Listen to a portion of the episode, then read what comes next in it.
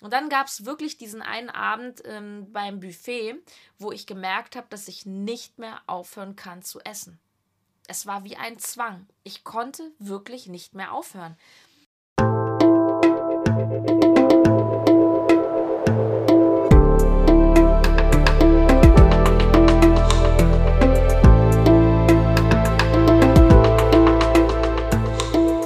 Willkommen bei dir, der Seven Mind Podcast mit Impulsen für ein gutes Leben. Für alle, die mehr Achtsamkeit und Gelassenheit in ihren Alltag bringen möchten. Hi und herzlich willkommen im Seven Mind Podcast. Mein Name ist René Träder und das ist der zweite Teil vom Interview mit Sarah Tschernikow. Sie betreibt den Podcast No Time to Eat. Im ersten Teil hast du sie schon ein bisschen persönlicher kennengelernt und jetzt im zweiten Teil wollen wir ein bisschen ausführlicher sprechen über ihre Ernährungsphilosophie.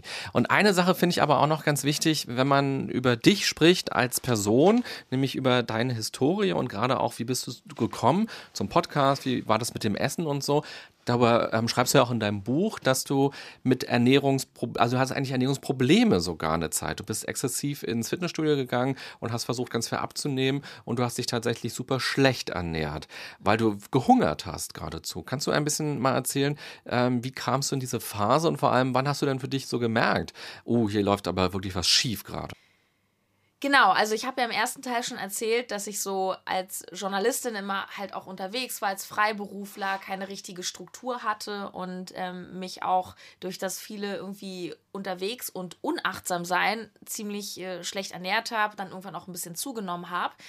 Und bis ich dann irgendwann auf No Time to Eat kam und so, ich sag mal, balanciert gegessen habe wie heute, da waren ja noch ein paar Jahre dazwischen. Und in diesen Jahren habe ich äh, sehr viel falsch gemacht in Bezug auf Ernährung. Und ähm, eine ganz heftige Zeit war dann so 2012, 2013, als ich dann aus der Unzufriedenheit heraus, dass ich zugenommen hatte und mich einfach auch selber, das kam auch noch dazu, ähm, mich sehr abgelehnt habe. Also Selbstliebe war mir damals auch noch eher fremd. Ähm, da habe ich dann Diäten einfach gemacht und bin dann irgendwann dem Diätenwahn verfallen und habe mich da eben als Perfektionist und ehrgeizig wie ich bin auch gut reingesteigert und ein Stück weit hilft dir natürlich Ehrgeiz und auch Disziplin, dass du irgendwie an einer Sache dran bleibst. Aber wenn es um Diäten geht, da kannst du dich dann eben auch eben massiv reinsteigern und da auch so ein bisschen die Kontrolle verlieren im Sinne von du überkontrollierst. Also dieses alles oder nichts Prinzip, schwarz oder weiß, 100 Prozent, ich gönne mir gar nichts so und ähm, ja, das führte dazu, dass ich dann, ja, so die typischen Zehn-Wochen-Programme, die man so im Internet findet, ähm, die ich dann gemacht habe, die dann mit wahnsinnigen Transformationsbildern ähm, werben, so nach Motto äh, Sixpack in, in zehn Wochen. Und das wollte ich auch, weil bei mir hat das Fett immer so am Bauch angesetzt und ich wollte unbedingt einen flachen Bauch haben. Und ich habe mich da wahnsinnig drüber definiert und meinen Selbstwert. Und wenn ich schlank war, war ich wertvoll. Und wenn ich wenn ich eben zu dick war, war ich war ich blöd. Und ähm, naja und das Ding ist halt, dass das ist auch das Problem bei so Crash-Diäten, dass sie auch erstmal funktionieren. Weil klar, wenn ich mich total zusammenreiße, keine Süßigkeiten mehr esse, ähm, wenige Kalorien zu mir nehme und dazu noch ganz viel Sport mache, ja, natürlich nehme ich ab. Und das ist aber genau das Problem, weil nichts motiviert uns ja mehr als Erfolg. Das heißt, wenn ich dann plötzlich Erfolg sehe und sage, wow, krass, das funktioniert, fühle ich mich motiviert, das weiterzumachen. Mhm. Und irgendwann aber, wenn du zum Beispiel an einen so massiven Mangel gerätst, also zu wenige Kalorien isst über Länge, längere Zeit, irgendwann rächt sich der Körper. Irgendwann kommen dann die Fressanfälle. Naja, und dann irgendwann, und da habe ich dann auch spätestens gemerkt, ähm, dass ich ein Problem habe, so, weil von meiner Diät und so, da war ich auch überzeugt. Ich meine, so viele Menschen machen Diät, damit war ich jetzt auch irgendwie kein, kein Außerirdischer oder so. Aber es gab tatsächlich einen Moment, wo ich echt gemerkt habe, ich habe ein Problem. Und zwar war das auch 2013, als ich gerade mal wieder eine sehr lange ähm, Hungerphase hinter mir hatte. Da war ich in so einem Fitnessurlaub irgendwo in der Türkei im All-Inclusive-Hotel. Und das war halt eben ne, lauter Sportler und das war halt auch immer so die Zeit, da haben wir dann alle unseren super Body präsentiert. Und ich kam da an, schon ziemlich runtergehungert und äh, habe dann Lob und Anerkennung bekommen. Mensch, super Sarah, du siehst ja klasse aus, wie hast du abgenommen? Ja, und die Frage ist, wie geht es dann weiter? Dann hast du Lob und Anerkennung bekommen und dann irgendwie, ja, und jetzt, wo ist mein Ziel? Ich habe jetzt irgendwie nichts mehr, merkst aber eigentlich, dass du total ausgemergelt bist. Und dann gab es wirklich diesen einen Abend ähm, beim Buffet, wo ich gemerkt habe, dass ich nicht mehr aufhören kann zu essen. Es war wie ein Zwang. Ich konnte wirklich nicht mehr aufhören. Klar, wir waren natürlich da auch jeden Tag hardcore am Sport machen bis zu sechs Stunden täglich. Natürlich haben wir uns dann auch abends mal was gegönnt. Natürlich haben wir auch gesagt, hey, Urlaub, wir essen jetzt mal Pommes oder so. Aber wenn du dann den dritten Teller dir holst, dann irgendwann denkst du, ja, das ist jetzt aber auch nicht mehr normal.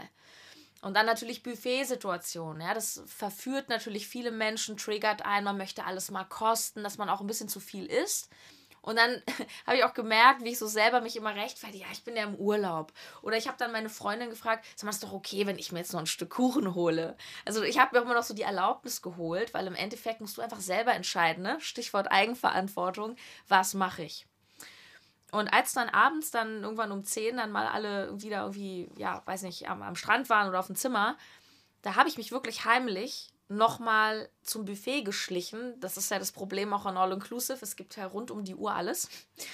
Und habe dann heimlich mich an dieses Kuchenbuffet gestellt und habe einfach weiter gegessen. Ich habe mich nicht mal mehr an den Tisch gesetzt, weil ich dachte, ich stehe eh gleich wieder auf ich habe gegessen, gegessen, gegessen. Das hat auch keinen Spaß mehr gemacht. Ich war auch total voll. Also das war jetzt nicht so dieses, ja, ich gönne mir mal was, sondern das hat doch nichts mehr mit Genuss zu tun. Das war einfach nur noch ein sinnloses Stopfen. Und da habe ich gemerkt, das ist nicht mehr normal. Mhm. Das perfide ist, äh, finde ich auch, du hast es auch gerade im Nebensatz so angesprochen, dass man von den Menschen um sich herum, von der Gesellschaft, ähm, auch direkt Anerkennung bekommt. Also, dass Leute dann kommen und sagen, oh, jetzt siehst du ja gut aus. Oh, wow, wie hast du denn das gemacht? Das ist ja toll. Ähm, und was immer so ein bisschen impliziert, wenn man schlank ist, ist man gut, ist man wertvoll, ist man attraktiv.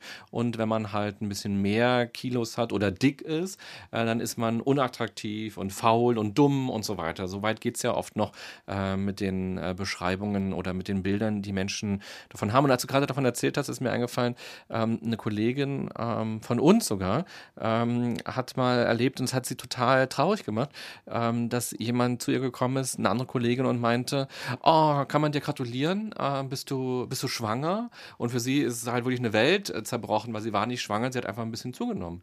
Und ähm, das also auch über den Körper zu reden, also einfach angesprochen zu werden, was ja eigentlich super übergriffig ist, ähm, was so normal ist in unserer Gesellschaft. Und das sind auch oft die Dinge, die ich so ein bisschen bedenklich finde, wenn ich durch Instagram scrolle oder durch das Internet einfach auch nur schaue, ähm, wie umgegangen wird mit dem Körper, was der Körper für eine Rolle hat oder eben auch dieser Körperwahn, dieses dünn sein wollen, schlank sein wollen oder müssen ja geradezu schon und auch, also wenn man mal so Leute fragen würde jetzt auf der Straße, wenn wir jetzt rausgehen würden hier in Prenzlberg und so eine kleine Umfrage machen würden, hey, sind Sie zufrieden mit Ihrem Körper? Dann würden wahrscheinlich 90 Prozent oder 99 Prozent der Leute sagen, ah nee, äh, hier habe ich eine Problemzone, da habe ich eine Problemzone und ein bisschen will ich abnehmen oder so. Und eigentlich ist es so traurig, dass wir mit unserem Körper im besten Fall 100 Jahre durch die Welt rennen, und äh, irgendwie 95 Jahre davon oder 90 Jahre davon, in der Pubertät geht es ja meistens los,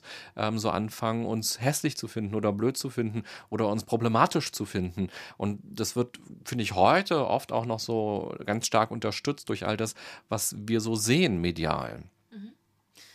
Ähm, das stimmt. Gleichzeitig denke ich aber auch, dass von den Leuten, die wir jetzt auf der Straße treffen würden, ähm, die meisten auch tatsächlich nicht in einem gesunden Körper sind.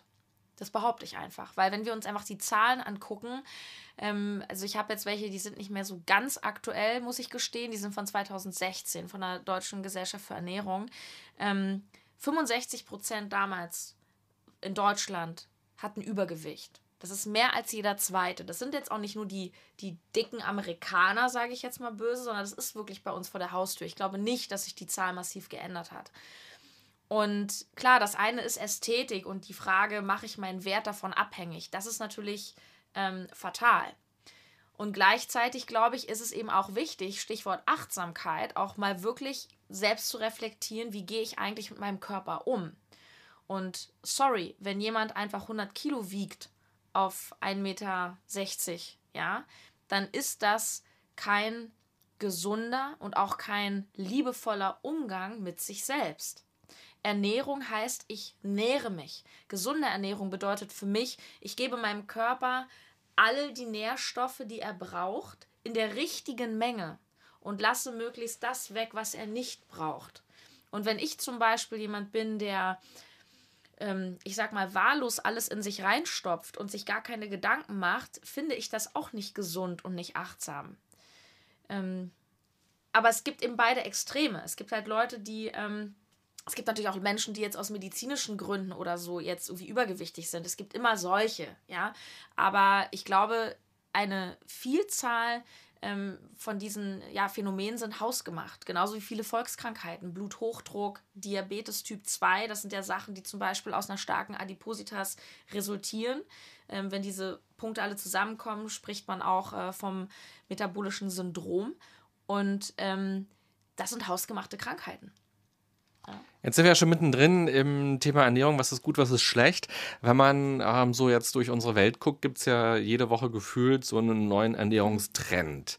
Und äh, es gibt so verschiedenste Diäten oder verschiedenste Ernährungskonzepte.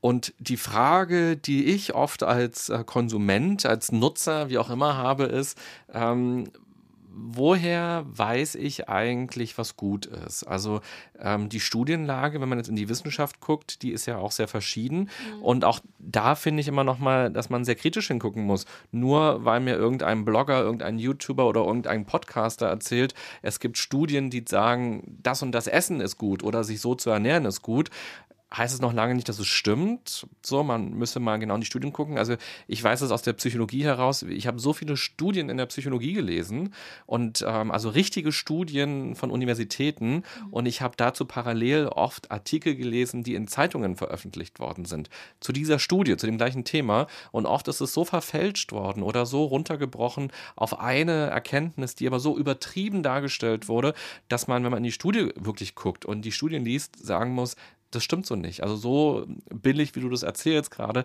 ist es nicht. Und ich habe bei der Ernährung oft auch das Gefühl, da wird so gesagt, dieses Essen ist jetzt gut oder diese Art, sich zu ernähren, ist gut, ähm, weil, aber wir alle lesen nicht diese Studien, wir gucken da nicht rein, wir verstehen die nicht, weil wir sind eben nicht Ernährungswissenschaftler hier studiert haben oder so. Das heißt, meine Frage ist, wie kann ich denn als ähm, normaler User für mich entscheiden, von diesen ganzen angeblichen Fakten, die so rumschwirren, ähm, was davon kann denn stimmen oder wem vertraue ich oder wie kann ich das überprüfen eigentlich? Wie machst du das? Naja, also ähm, wie kann ich das als User überprüfen?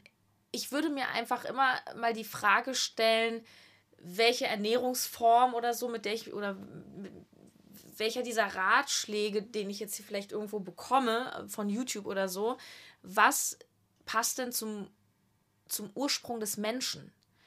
Weil wir müssen uns mal überlegen, wir leben ja heute in einer so künstlich geschaffenen Welt. Also was der Mensch ja alles so kreiert hat. Ähm, was ist denn eigentlich der Ursprung? Was ist denn eigentlich die Natur des Menschen? Und die Natur des Menschen ist bestimmt nicht Tiefkühlpizza mit äh, 35 Zutaten, irgendwelchen Geschmacksverstärkern und E-Stoffen. Mhm. Das ist das Ding. Und ähm, sich einfach mal die Frage zu stellen, was kann ich denn essen, was irgendwie schon natürlicher wirkt. Also ein Apfel zum Beispiel, klar, kannst du auch wieder Debatten anfangen, ist der jetzt irgendwie pestizidbehandelt, wie natürlich ist das, aber erstmal so vom Grundverständnis, ein Apfel ist ein Lebensmittel der Natur, genauso wie Kartoffeln. Aber irgendein ähm, Fleischersatz, äh, Soja geschnetzeltes mit tausend Geschmacksverstärkern, hm, wächst nicht auf dem Baum. Oder der 75. Schokoriegel, den ich esse. Ähm, und der Witz ist ja, und das ist so ein bisschen, wo ich mich auch betrachte als jemand, der ein bisschen aufklärt, weil das mache ich mit No Time to Eat. Ich erinnere die Menschen an eine gesunde Basis. Denn wenn wir mal ganz genau hingucken, das ist ja das Witzige, all diese ganzen Diäten und Ernährungskonzepte, mit denen so um sich geschmissen wird, die haben alle eins gemeinsam. Die haben alle etwas gemeinsam, nämlich dieses naturbelassene Essen. Weil egal, ob du dir jetzt ein Buch holst mit Detox oder Low Carb oder vegan oder Paleo, was ja, ich will nicht sagen, das Gegenteil ist, aber die Leute mit Paleo essen wie in der Steinzeit, die essen eben auch viel Fleisch oder Eier. Alle sagen, hey, isst Dinge der Natur. Und keiner sagt, hol dir ein Fertiggericht, was du in die Mikrowelle stellst. Und das ist aus meiner Sicht oder auch, äh, ja, das ist auch einfach vollkommen logisch, dass das einfach das Wichtigste ist. Dass ich gucke oder auch überlege, das, was ich jetzt gerade in den Einkaufswagen tue oder was ich auf meinen Teller legen will, wie viele Prozesse ist das eigentlich schon durchlaufen? Wie, wie, wie, wie natürlich ist das? Weil das, was, was viele Leute dann aufs Kassenband legen, das sind halt wirklich stark industrielle Fertigprodukte. Wir wissen ja gar nicht mehr, was da drin ist. Wenn wir uns mal irgendeine Packung umdrehen von irgendeinem fertigen Dressing, was wir kaufen, und einfach mal die Zutatenliste überfliegen, allein schon an der Länge der Zutatenliste können wir erkennen, ist ein Produkt gut oder schlecht, weil Dinge der Natur haben gar keine Zutatenliste. Weil der Apfel besteht nur aus einer Zutat, dem Apfel. Haferflocken bestehen nur aus Haferflocken. Walnüsse bestehen nur aus Walnüssen und nicht noch aus den 5000 anderen Dingen. Das heißt, das ist diese gesunde Basis, auf, auf die es ankommt. Und ob ich dann für mich entscheide, ich mache das jetzt mit oder ohne Fleisch, das ist eine andere Frage. Hm. Und genau da beginnen oft die Kirchenglocken zu läuten, weil das so Religion ist. So ja. dieses, wie ernähre ich mich nur noch bis 18 Uhr oder Intervall oder, oder, oder. Da könnten wir doch bis morgen hier sitzen mhm. und all die Sachen so aufzählen. Und Superfood, sieh das mal was Neues. Jetzt habe ich gelesen, ähm, das neue Superfood ist Brokkoli und dann irgendwie, keine Ahnung, was da alles daraus hergestellt wird, irgendein Pulver oder irgendwie sowas. Ähm, das ist schon irre. Und für mich äh, war so ähm, der Höhepunkt dieser, dieser Ernährungsirrezeit diese wahnsinnige Diskussion um dieses Kokosöl. Ähm, also das müssen wir auch gar nicht vertiefen, weil das auch viel zu lange dauern würde. Aber für alle, die es nicht mitbekommen haben, weil sie zu der Zeit gerade auf dem Mars waren, ähm, also eine Professorin hat ähm, einen, einen Vortrag gehalten, bei YouTube ist der reingestellt worden zum Thema Kokosöl und es ging ein unglaubliches Bashing los und ich ähm, will gar nicht entscheiden, wer Recht hat oder wer Unrecht hat. Mir tat diese Professorin ähm, wahnsinnig leid leid, weil die so einen unglaublichen Shitstorm bekommen hat. Und ich war überrascht, wie viele Blogger die sich einfach mal überlegt haben, ich blogge über Ernährung, ähm, so krasse Urteile oft hatten. Also die noch nie eine einzige Studie gelesen haben, die noch nie geforscht haben in dem Bereich, ähm, aber die, die so beschimpft haben und was da für Kommentare zu lesen waren, das fand ich so absurd. Ähm, und am Ende, glaube ich, ähm, kann man kaum wissen, was jetzt wirklich stimmt. Also ganz lange sind wir durch die Welt gelaufen und uns ist beigebracht worden, Cholesterin ist schlecht. Heute wissen wir, es gibt ganz verschiedenes Cholesterin. Oder was heißt wissen wir? Heute ist der Stand der Erkenntnis, es gibt verschiedenes Cholesterin. Einiges ist gut, anderes ist nicht so gut.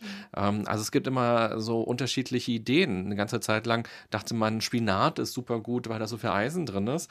Ähm, heute weiß man, es war ein Rechenfehler, ist gar nicht so viel Eisen drin. Oder heute weiß man auch, ganz viel Eisen führt zum Beispiel dazu, dass man eher in infektanfällig wird. Aber man verfranst sich schon so klein. Ähm, oder auch Übergewicht war ja gerade so ein Thema. Es gibt auch Studien, die zeigen, Leute mit einem kleinen Übergewicht ähm, haben sogar einen kleinen Gesundheitsvorteil, wenn Krankheiten sind oder wenn sie eine Operation machen müssen. Gerade im Alter ist es gar nicht so schlecht, ein bisschen Übergewicht zu haben. Und so eine ganz dünne Oma, wenn die eine Grippe plötzlich hat, kann das schon den Tod bedeuten. Also es gibt so viele äh, Facetten, so viele Feinheiten. Ähm, und ich würde mir manchmal wünschen, ähm, dass wir den Kopf so ausschalten und einfach essen würden, ohne uns immer alles zu fragen und tausendmal abzufotografieren vorher noch irgendwie. Ähm, ja, jetzt habe ich Angst, wenn ich dich jetzt frage, was denkst du dazu, dass du jetzt eine Stunde darüber referieren kannst. Aber ja, was denkst du über diesen Wahn in der Ernährung? Ich sehe das im Grunde auch so, so wie du. Ich bin total dagegen, dass man Essen zur Religion erhebt und ich finde das auch ganz, ganz schrecklich, ähm, dass wir uns in, so in Details verlieren. Ich bin, um es mal kürzer zu machen, ein großer Freund von Pareto, 80-20-Prinzip. Ähm, dass ich mich frage, wie kann ich mit 20% Aufwand 80% meiner Ergebnisse erzielen? Weil dieses Alles- oder Nichts-Prinzip, 100% auch in der Ernährung, hatten wir vorhin auch an, an einem anderen Beispiel, das führt halt zu nichts. Und es geht ja auch noch um Genuss. Es geht ja auch nicht darum, dass ich sage, das ist gut, das ist schlecht, nie wieder esse ich das, nur noch das. Ist alles Quatsch. Nur, ich bin der Meinung, wir können uns eben dieses ganze Detailgerenne wirklich sparen, wenn wir einfach sagen, ich versuche mich in meinem Alltag, zum Beispiel 80 Prozent meines Tages, möglichst clean, also möglichst naturbelassen zu ernähren. Und dann kann ich ja auch mal zum Brunch gehen oder sagen, so, jetzt haue ich mir abends noch einen Snickers oder sowas rein. Das ist ja nicht das Problem. Hm, tatsächlich verlieren sich viele im Detail. Ähm, das hat auch super viele verschiedene Gründe. Ich glaube, es lenkt aber unterm Strich nur davon ab, dass wir halt ja unsere gesunde Basis nicht aus dem Auge verlieren sollten. Man darf auch nicht vergessen, das ist auch einfach ein Riesenmarkt, das ist eine Industrie, da wird unglaublich viel Geld mitgemacht. Und ähm, wenn irgendwelche Superfoods wie irgendwelche Goji-Beeren, wo das Kilo irgendwie 20, 30 Euro kostet, gehypt wird, dann, dann, dann stecken dahinter auch Firmen, die wahnsinnig viel Geld damit machen. Genauso wie mit Nahrungsergänzungsmitteln, Fitnessindustrie, irgendwelchen Proteinpulvern mhm. und so weiter. Das darf man immer nicht vergessen. Und mit diesen Trends, das ist wie im Fitnessstudio. Dann war erst Aerobic in, dann kam irgendwann Zumba, dann kam TRX und Powerplate und dieses äh, Training mit Strom, ne, für alle, die keine Zeit haben. Es, es werden auch immer neue Spielereien auf den Markt geworfen, um die Leute bei Laune zu haben. Damit wird Geld gemacht. Und es gibt auch ähm, Bereiche und Lobbys, die sind auch nicht daran interessiert, dass wir gesund sind. Ein Fitnessstudio, sorry, wenn ich das sage, ich habe früher selber in Fitnessstudios gearbeitet als Trainerin. So ein Fitnessstudio lebt von Karteileichen. Wenn jeder da fit rausgeht nach drei Monaten, dann wissen die ja eigentlich gar nicht mehr, womit sollen die ihr Geld machen. So, und es gibt aber ein paar, paar Dinge, die, und da kann man einfach mal schauen, was sind wirklich Trends, die vielleicht nach zwei, drei Monaten auch medial wieder verschwinden und was sind aber Dauerbrenner. Und da ist nämlich meistens was dran. Weil zum Beispiel im Fitnessstudio heute redet keiner mehr über Aerobic oder Step Aerobic oder Power Pump. Heute, ähm, aber worüber alle noch reden, ja. heute genauso wie zu Zeiten von Arnold Schwarzenegger, ist einfach Klimmzug, Bankdrücken, Kniebeuge. Das sind die besten Übungen. Und die sind die, die den meisten Effekt bringen. Nur das ist halt nicht spannend für die Leute, weil die Leute wollen immer was Neues. Aber das, die gesunde Basis ist langweilig.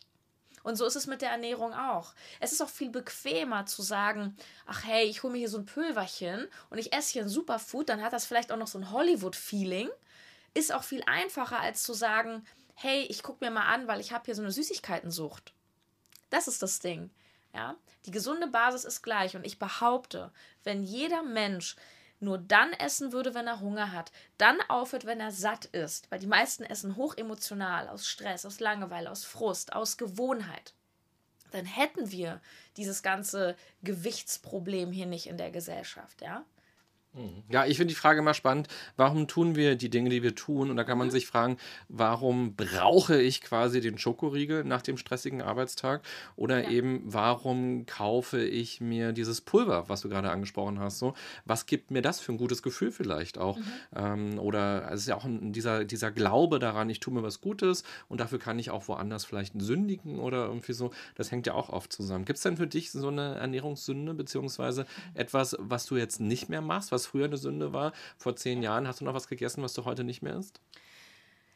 Was ich früher gemacht habe und was ich überhaupt nicht mehr mache, ist sogenannte Cheat Days. Sind ja im Fitnessbereich ganz beliebt. Also so eine Schummeltage wird das oft verharmlost. So nach dem Motto, ähm, ich reiße mich ein, zwei Wochen mit der Ernährung total zusammen und dann zelebriere ich eine Orgie.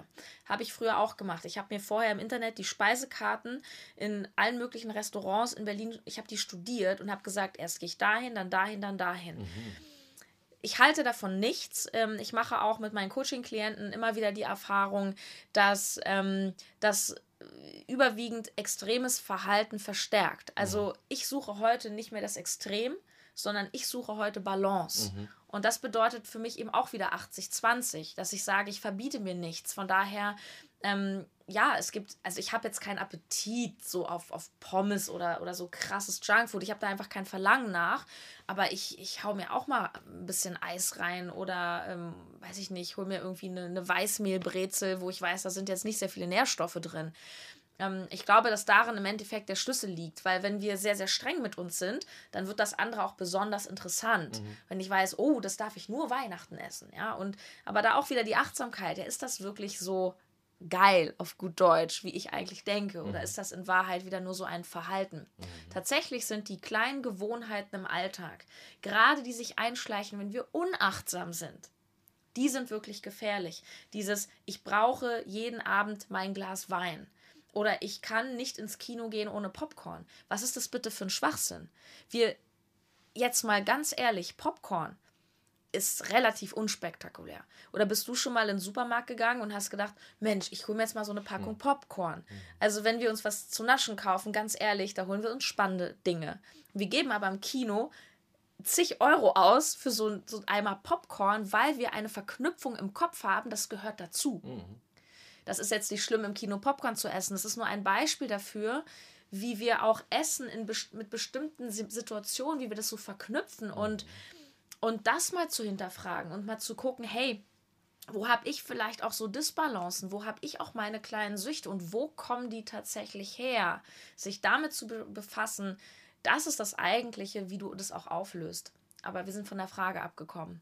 Eigentlich nicht, finde ich. Ähm, diese Handlungsketten, die du angesprochen hast, die finde ich tatsächlich auch sehr spannend. Auch nicht nur auf Ernährung, ähm, auch beim Rauchen ist es ja ein großes Thema. So, wann habe ich Lust auf eine Zigarette?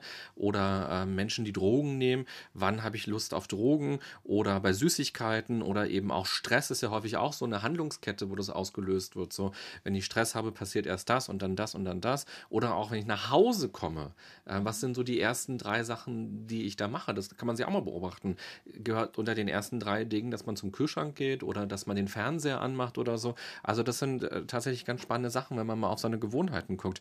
Und ich wollte gerade noch sagen zu diesem Cheat Day, das ist ja auch aus psychologischer Sicht eigentlich ganz ungünstig, weil das ja bedeutet, ähm, man belohnt sich mit etwas, was man eigentlich weniger machen will. Also man hat jetzt durchgehalten, irgendwie sechs Tage lang sich gut zu ernähren oder so, wie man glaubt, sich ernähren zu müssen. Und dann am siebten Tag sagt man so, für den ganzen Scheiß jetzt, für diese ganze Entbehrung, da darf ich jetzt endlich mal einen Tag das essen, was ich wirklich essen will. Das heißt, das Mindset bedeutet ja auch, sechs Tage lang leide ich und habe einen Verlust und mache irgendwas, was ich gar nicht will. Und aber am siebten Tag ähm, darf ich endlich leben. Und damit ähm, ist ja auch eigentlich der Bruch auch schon vorkalkuliert, dass man also das ja gar nicht lange durchhalten kann, weil wer will schon leiden. Ich glaube auch, unabhängig auch vom Essen, dass es immer darum geht, wenn man neue Gewohnheiten etablieren will, dass man schauen muss, ähm, was macht mir denn Freude auch? Wie kann ich das leicht in meinen Alltag integrieren?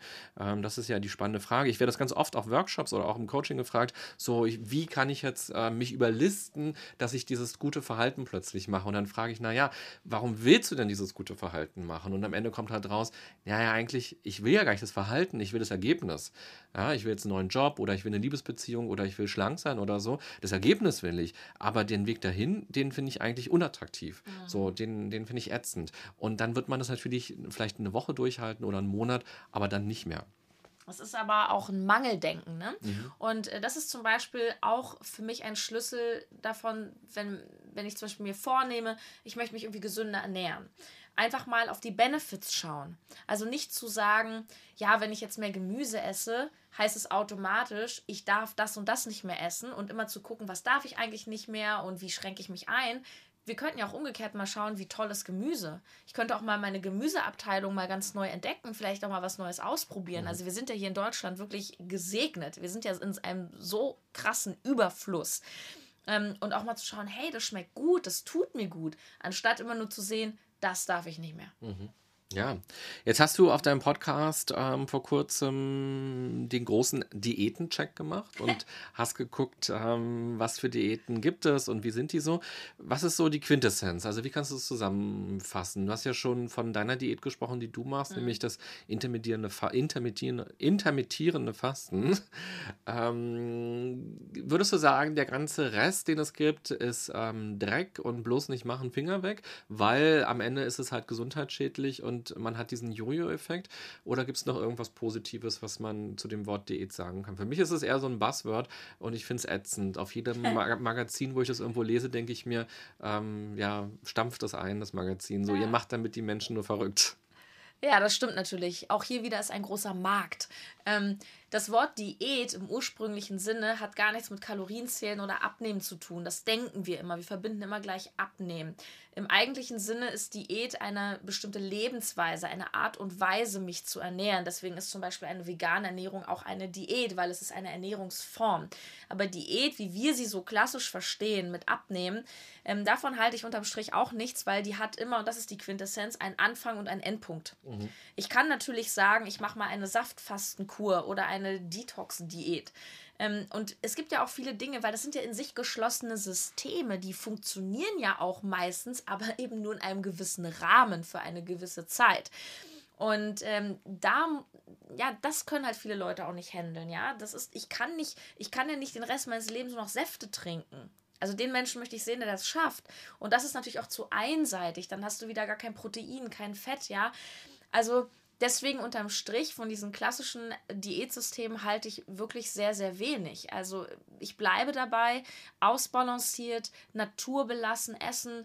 Ähm, ja, also die, dieses Clean Eating, möglichst Dinge der Natur, nicht so viel verarbeitete Lebensmittel essen, das ist für viele die halbe Miete. Das sind, das sind wirklich diese diese 20% Aufwand, mit denen ich 80% erreichen kann. Es ist nicht so wichtig, um wie viel Uhr. Es ist nicht so wichtig, wie oft. Wir sind keine Leistungssportler, die sich hier irgendwie den Wecker stellen müssen, oh, ich brauche mein Protein. Ähm, also auch jemand, der in der Woche drei bis viermal laufen geht ins Fitnessstudio, der muss nicht auf irgendwelche Uhrzeiten schauen. Mhm. Also nicht so im, im, ins Detail verlieren, achtsam sein und reinspüren. Und ähm, übrigens in, in meinem Buch, was ja erschienen ist, ähm, No Time to Eat auf die Schnelle gesund ernähren, da habe ich für alle Leute, die vielleicht ähm, nicht wissen, wie fange ich denn so am besten an? Also was ist denn, was ist denn ein, ähm, ja, ein guter erster Schritt? Ich habe dort einen zehn Schritteplan, ähm, der sozusagen hilft allen Menschen, die wenig Zeit haben, die einen gestressten Berufsalltag haben, das Ganze zu integrieren. Das sind nämlich nur die kleinen Steps.